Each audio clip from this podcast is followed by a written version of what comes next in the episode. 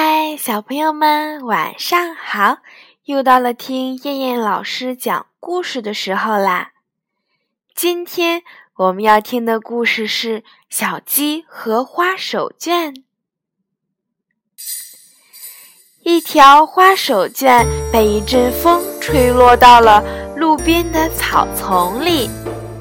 小鸡发现了花手绢，高兴地拍着翅膀。哈哈，捡到一条花手绢，正好拿来做件新围裙。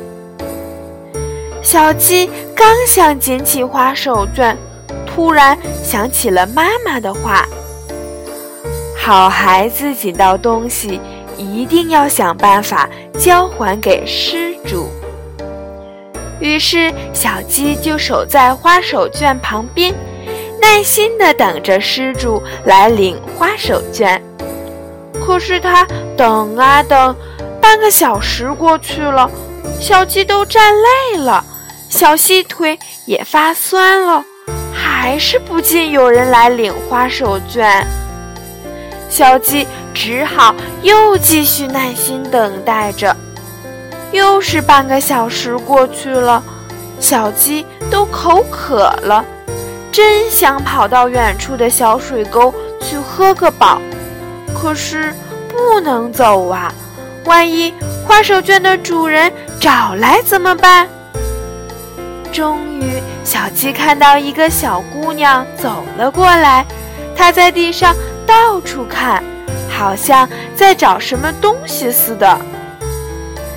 小姑娘看到花手绢，连忙跑了过来。开心的笑了，看到一旁累坏了的小鸡，他什么都明白了，真诚地向小鸡表示了感谢。小鸡终于等到了花手绢的主人，开开心心地走了。小鸡捡到花手绢之后，耐心地等花手绢的主人来认领，这种品质非常可贵。小朋友在生活中也要有拾金不昧的好品质。好了，小朋友们，我们今晚的故事就先讲到这儿啦，我们明天晚上再见，小朋友们晚安。